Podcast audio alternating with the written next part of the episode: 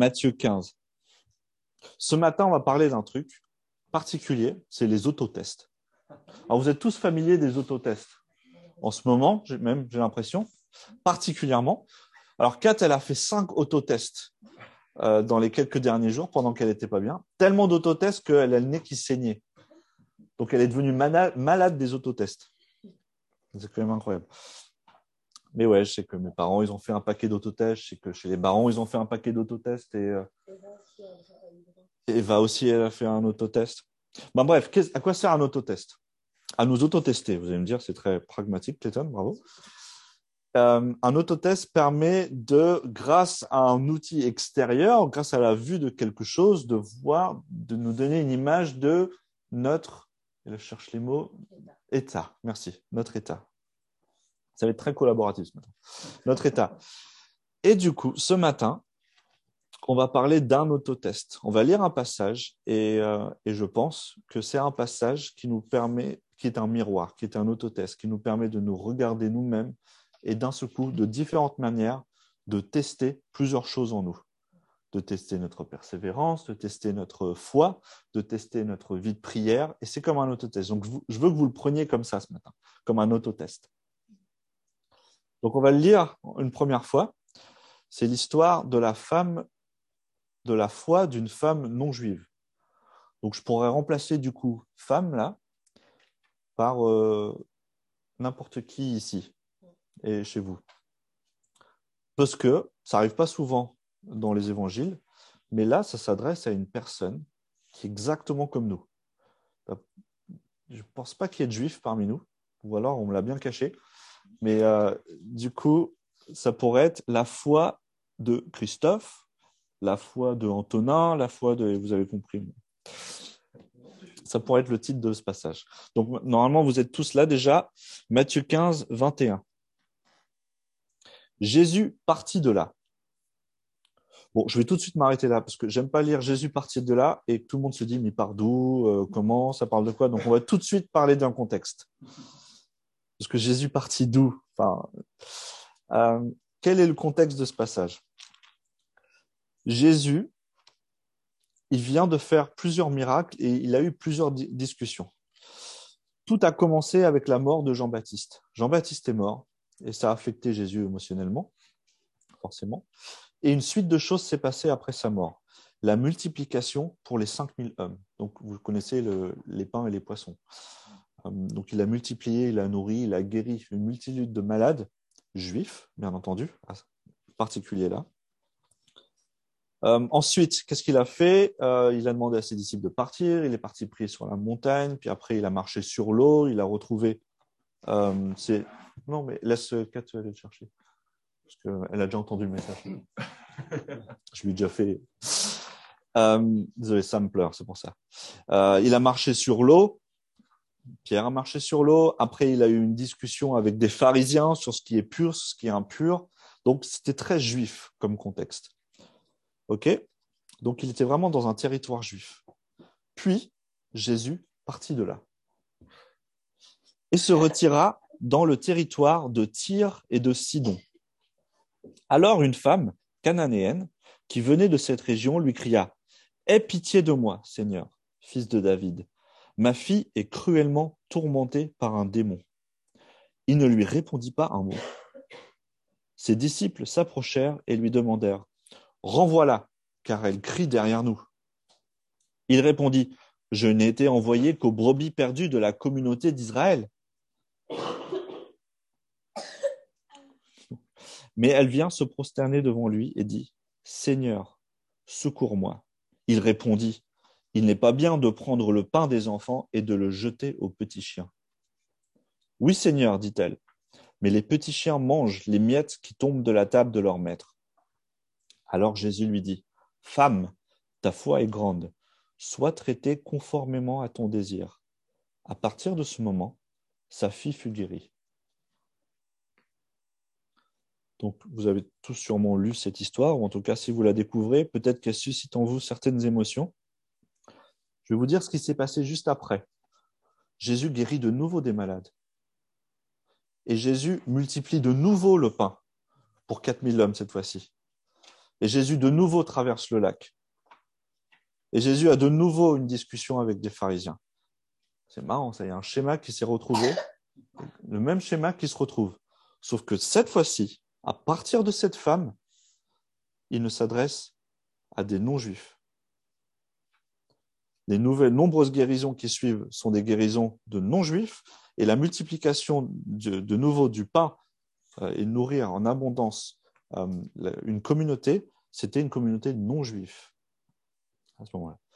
Donc, il y a une espèce de transition qui s'opère entre la première partie de avant ce passage-là, de Jésus qui s'adresse aux Juifs, qui guérit des Juifs, et ensuite il rencontre une femme non juive.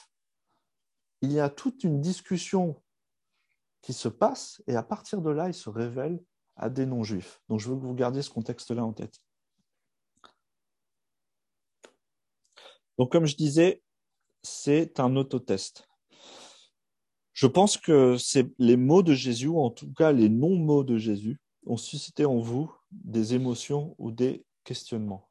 Et c'est ces questionnements que je veux adresser. Donc si on peut prendre juste un peu de temps là. Et euh, je ne veux pas que vous activiez le micro pour pas que ça perturbe, mais de votre côté, j'aimerais que vous parliez de, du sentiment, ou vous disiez entre vous le sentiment qui vient à ce passage-là pas forcément une étude théologique, mais juste votre, votre ressenti.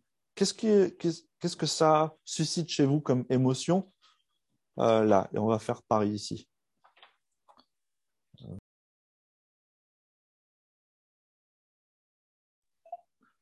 OK pour vous euh, Je vais juste dire, et c'est sûrement la même chose chez vous, il y avait d'autres, mais euh, ici, il y a eu du choc. Euh, Kat dit, c'est marrant, j'ai pas l'impression de reconnaître le Jésus que je connais. Moi, j'ai la première fois que je l'ai lu, j'étais un peu dérangé. Ça, me dérange. Christophe disait que ah, la réaction des disciples, je la comprends pas. Ça me choque aussi. Donc, il y a un peu ce feeling de inconfort. pourquoi? Qu'est-ce qui se passe? Et ceux qui me connaissent, vous savez que quand il y a quelque chose comme ça dans la Bible, moi j'aime bien dire ah ça veut dire qu'il y a quelque chose là, il y a quelque chose qui se passe. Et en effet, il y a quelque chose qui se passe. Alors je vais vous donner euh, un peu euh, mon étude et, euh, et surtout je pense que le Saint-Esprit m'a révélé à travers ces passages. Jésus part de là, il va dans un territoire, le territoire de Tyr et Sidon. C'est un territoire qui n'est pas du tout un territoire juif. C'est au nord est, ouest pardon, euh, si vous voyez un peu la carte d'Israël, c'est au nord-ouest, c'est assez haut. Et c'est même pas, euh, c'est même pas euh, un territoire comme la Samarie, où ils, ils, avaient une croyance en Dieu, mais ils n'avaient juste pas forcément la même théologie, la même révélation. Là, on est vraiment dans un territoire païen. D'autres dieux, d'autres tout, territoire païen. OK Le Tyr et Sidon, c'est exactement où c'est. Alors, une femme cananéenne. Certains d'entre vous peut-être ont tiqué. Cananéen Cananéen, c'est pas le pays d'Israël c'est marrant. Euh, d'ailleurs, euh, là, c'est seulement Matthieu qui nous dit que c'est une cananéenne, parce qu'en fait, il ne s'appelait pas des Cananéens. C'est une mention très spécifique. C'était le territoire syrophénicien. Si vous lisez la même, le même passage dans les autres évangiles, c'est pas écrit cananéen, c'est écrit syrophénicien. Donc, c'est à, cette époque-là, on les appelait des syrophéniciens. C'était pas des cananéens. Mais pourquoi il nous dit cananéens là? Parce que Matthieu veut qu'on fasse un peu référence à l'Ancien Testament à ce que représentent les Cananéens. Et les Cananéens sont un peuple qui ont été chassés de ce territoire parce qu'ils étaient plus dignes d'avoir ce territoire-là et qui ont été remplacés par le peuple juif. Donc c'est pour renforcer cette notion de ils sont païens. Les Cananéens étaient connus pour faire des sacrifices de leurs enfants euh, vers un faux dieu. C'était assez grave. Donc c'est une Cananéenne, ça veut dire qu'elle a tout ce, cet héritage-là. Euh, donc elle venait de cette région. Et là, elle dit quelque chose qui ne fait pas tiquer les disciples et qui m'a pas fait tiquer moi au début, mais que quand je l'ai vraiment vu, j'ai été euh, humilié. Euh,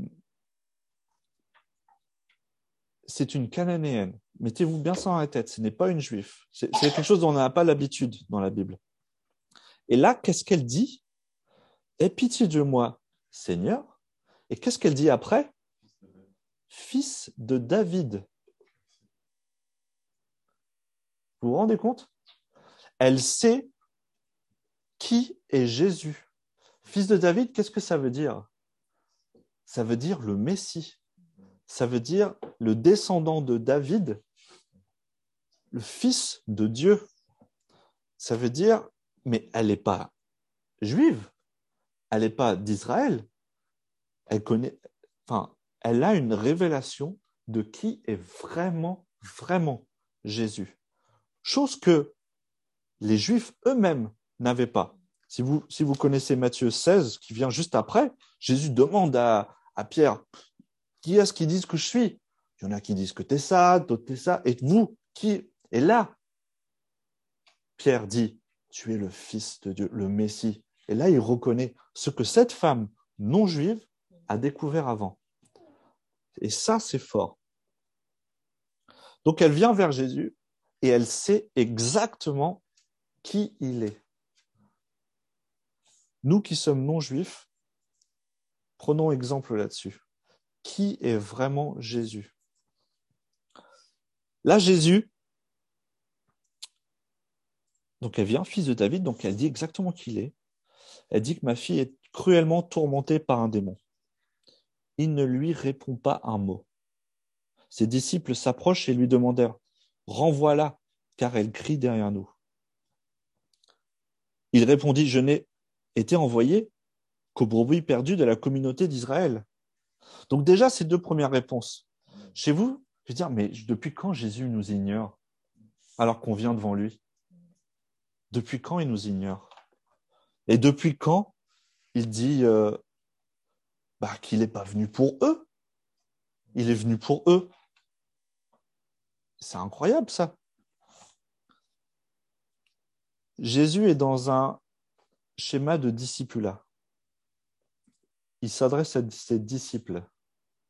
Il a d'ailleurs, un peu avant, envoyé ses disciples en leur disant, je vous envoie deux par deux, mais n'allez que à la communauté d'Israël.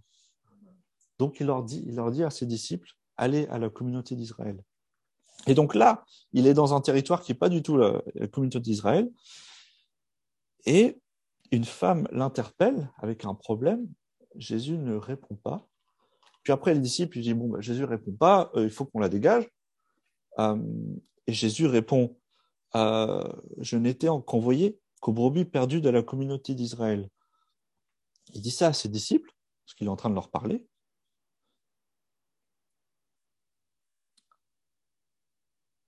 Donc il suscite chez eux un, ok, voilà l'enseignement que moi je vous ai appris.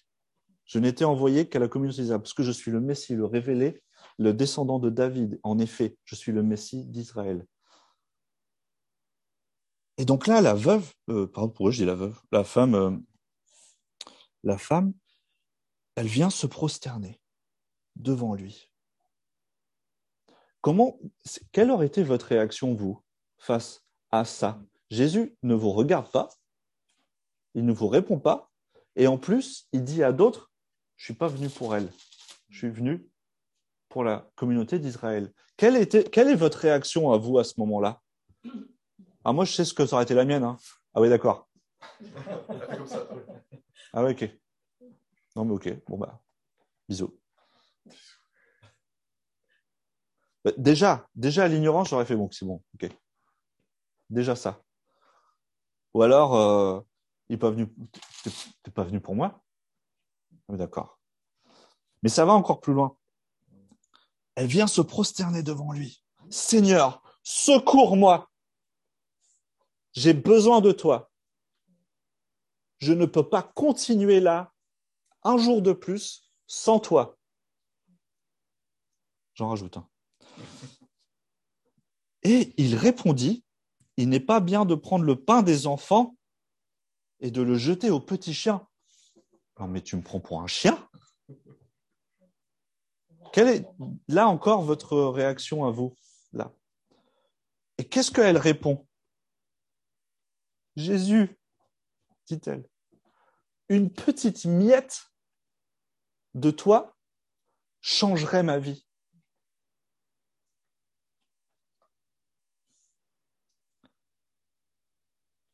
Pareil, j'extrapole.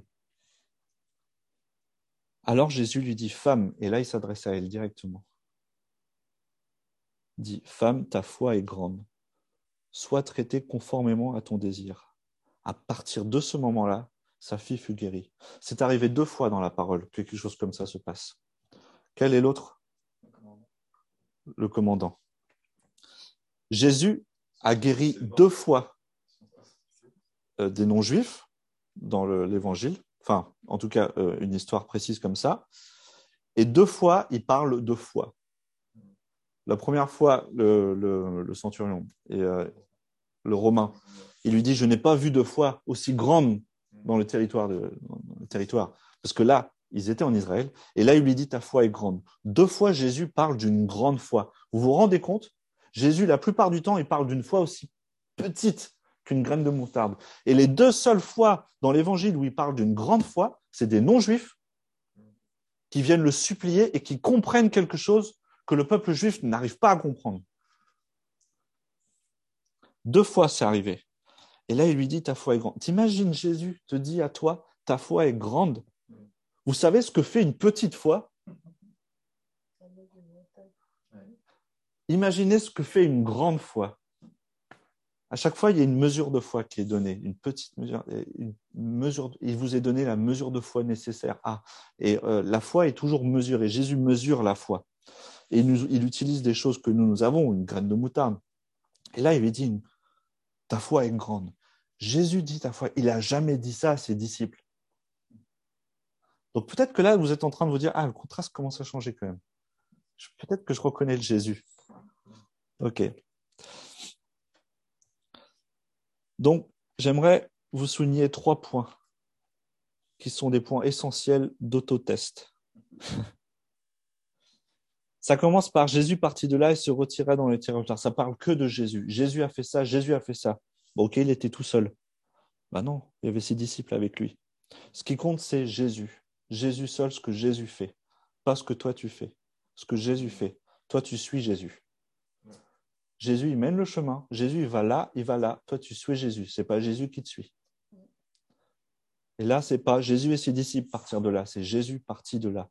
Et il va, il fait ça. Et en plus, il apprend quelque chose à ses disciples. Suis Jésus. On suit Jésus.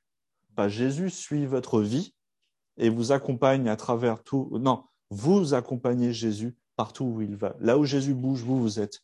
Jésus, il est à côté de vous, il est en vous. Donc, vous suivez Jésus. Et ça, c'est différent. Je suis Jésus. La deuxième chose, c'est la persévérance et la patience. Jésus nous demande de persévérer et d'avoir de la patience. Luc 18.1 nous dit que Jésus dit persévérer dans la prière. Jésus lui-même dit persévérer dans la prière. Les prières sont pour Jésus. Et lui dit persévérer quand vous me parlez, grosso modo persévérer dans la prière. Et moi, je suis là à prier. J'ai un problème.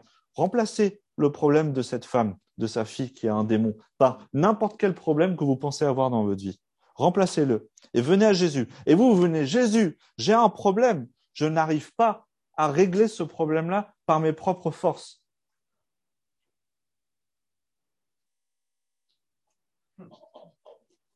Et là, vous entendez rien. Quelle est votre réaction à ce moment-là? Ok. Bon, bah, je lui ai demandé. Hein. Alors, Antonin, euh, tu pries euh, Non, j'ai prié une fois. De toute façon, il répond pas. Ou alors, on dit la phrase fameuse chrétienne, phrase qu'on veut plus persévérer, de toute façon, que sa volonté soit faite. Non, viens voir Jésus, dire j'ai besoin de toi, viens me secourir. Et Jésus, qu'est-ce qu'il te dit? Mais tu n'es pas digne. Je suis pas venu pour toi. Et qu'est-ce que tu dis, toi? Bon, d'accord. Non, j'accepte, je sais que tu n'es pas venu pour moi. Je le sais. Mais aie pitié de moi. Aie pitié de moi.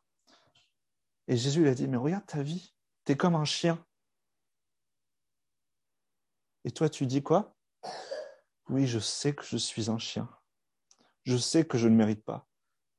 Je sais que je, je, suis, je suis tellement loin. Mais Seigneur, je viens, je me mets à genoux devant toi, et juste une miette de ta grâce vient transformer ma vie, je le sais. Ça, c'est la foi qui est grande. Et Jésus, là, il répond. Et là, je, je vois Jésus dans ma tête. Femme, il la relève sur ses pieds. Il la prend peut-être dans ses bras. Il dit, ta foi est grande. Et tu vas être traité conformément à cette foi qui est grande. À partir de ce moment-là, il n'a même pas touché sa fille. Sa, sa fille était guérie à partir de ce moment-là. Ta foi est grande. On persévère dans la prière. On ne lâche rien. Si on n'entend rien, on continue. Si on a une conviction de notre état, on s'humilie. Et ça, c'est mon dernier point. On s'humilie. Je ne suis pas digne de toi. Aie pitié de moi. On reconnaît notre condition. Les Israélites, les Juifs de cette époque-là, considéraient le peuple euh, de Tyr et de Sidon, l'insulte commun, c'était des chiens. Là, Jésus regarde ses disciples et il leur dit, il n'est pas bien de prendre le pain des enfants pour le jeter aux petits chiens. Peut-être qu'il y a des disciples, ils se posaient des questions. Peut-être qu'il y en a qui disaient, bah oui, bah, bah non. bah oui. Et là, elle répond. Vous voyez pas la répartie? Elle répond à ça. Oui, mais Seigneur, les petits chiens mangent les miettes qui tombent de la table. J'accepte que je suis un petit chien, que je suis pas digne, que tu n'es pas venu pour moi, que, tu es juif et que tu es la révélation, le descendant de, David. Je sais qui tu es. Je sais. Mais moi, je suis prêt juste à mettre à tes genoux et à prendre les miettes qui restent. Ça, c'est l'humilité. L'humilité, savoir notre condition. Il a appris une leçon à ses disciples, parce que là, ils ont pris cher. Il a pris une leçon à cette femme,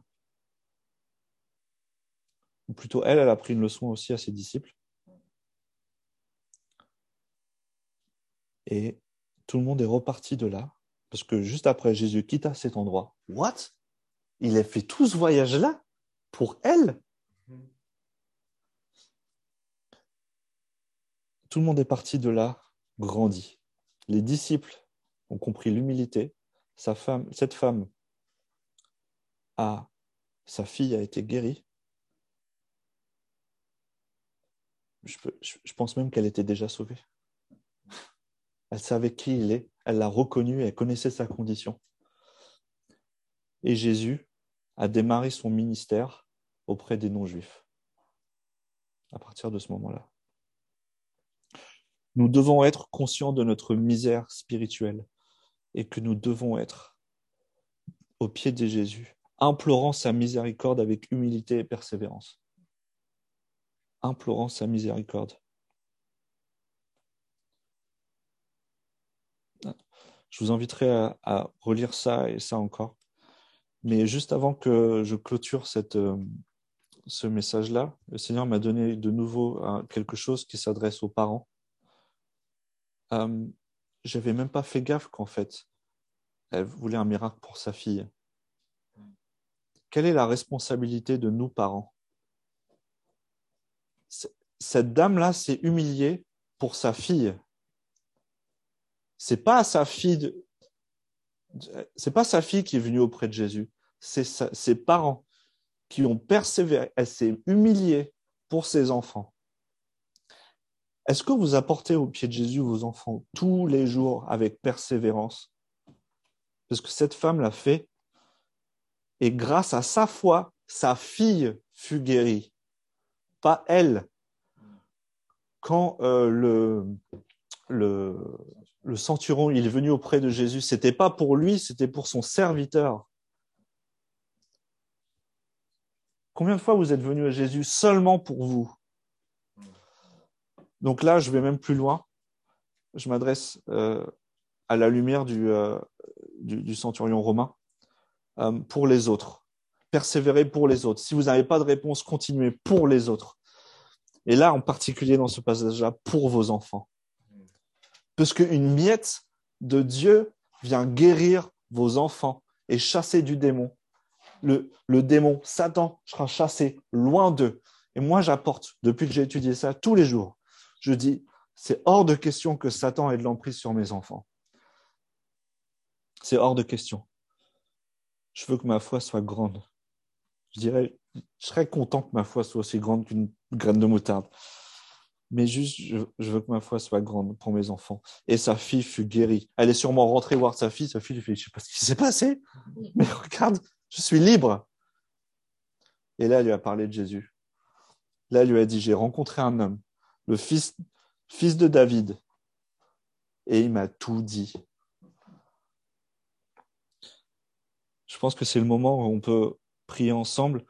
Et je vous inviterai à ces trois choses que j'ai, que j'ai dit. On suit Jésus, on persévère avec patience et on s'humilie. Alors Jésus te dira, Christophe, ta foi est grande, sois traité conformément à ton désir. Euh, j'espère que ça a pu vous, euh, interpeller ce matin et euh, je suis assez passionné par ça. Des fois, c'est dur de, de, rester composé. Composed, ça c'est plutôt anglais, mais de rester sans émotion. Mais étudier ce passage-là, allez lire ce qui est dit dans Marc 7, 24, c'est le même passage. Il donne plus de détails. L'exception les deux exceptions, justement, des deux miracles, donc là, c'est la foi juive, l'autre exception, c'est dans Matthieu 8, Matthieu 8, 5, avec le, centurion euh, romain. Je vous donne juste les, petites clés, les endroits à aller chercher. Et euh, je, vous, prierai de passer un moment de prière là, les uns avec les autres.